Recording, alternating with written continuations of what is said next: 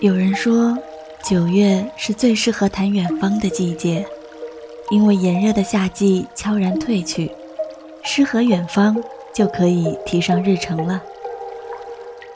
我一直向往慢生活的代表——大理，在那里，不必穿戴拘束，无需向谁汇报。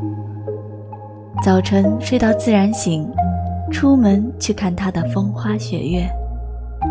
上观花，下观风，苍山雪，洱海月。在远离喧嚣的地方，让那份静谧和美好给心灵来次洗涤。或者到了九月，想去的地方又会有变化。总之，随心而定就好。这是我的九月故事，你的呢？